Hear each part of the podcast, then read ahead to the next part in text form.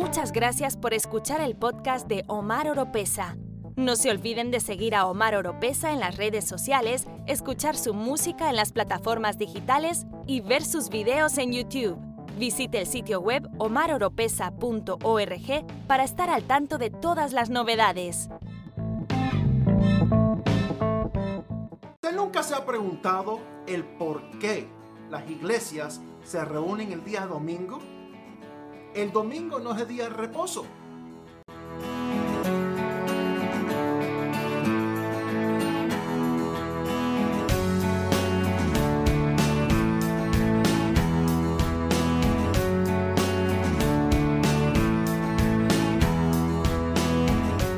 La razón es muy sencilla. No estamos viviendo bajo la ley. Estamos viviendo bajo la gracia. ¿Qué dice la Biblia? En el libro de Gálatas, Pablo exhorta fuertemente a la iglesia de Gálatas. La iglesia de Gálatas quería volver a los tiempos de antes, antes de la crucifixión de Jesús. Querían volver a la ley.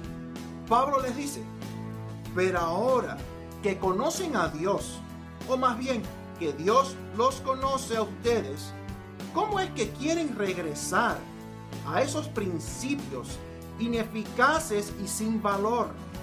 ¿Quieren volver a ser esclavos de ellos? Ustedes siguen guardando los días de fiesta, meses, estaciones y años. Temo por ustedes que tal vez me haya estado esforzando en vano. En otras palabras, Pablo les está diciendo que están viviendo bajo la gracia. No vuelvan a la esclavitud de la ley. Son libres en Jesús. Bajo la ley vivían bajo esclavitud. Todo era un mandato, todo era ley, todo era un ritual. Y por esa razón está bien reunirse el domingo reunirse el lunes. Si quieren reunirse el miércoles, como muchas iglesias tienen reuniones los miércoles y los jueves, está bien. ¿Qué es lo que dice la Biblia? En el libro de Romanos, capítulo 14, dice, el que le da importancia especial a cierto día, lo hace para el Señor. Si se quieren reunir el domingo, lo pueden hacer. Lunes, martes, miércoles, jueves, viernes, sábado, no importa. ¿Por qué? Estamos viviendo bajo la gracia y lo estamos haciendo para el Señor. Si les gustó el video, por favor, presione like o me gusta, deja un comentario y por favor, compártelo. Les deseo a todos muchas bendiciones.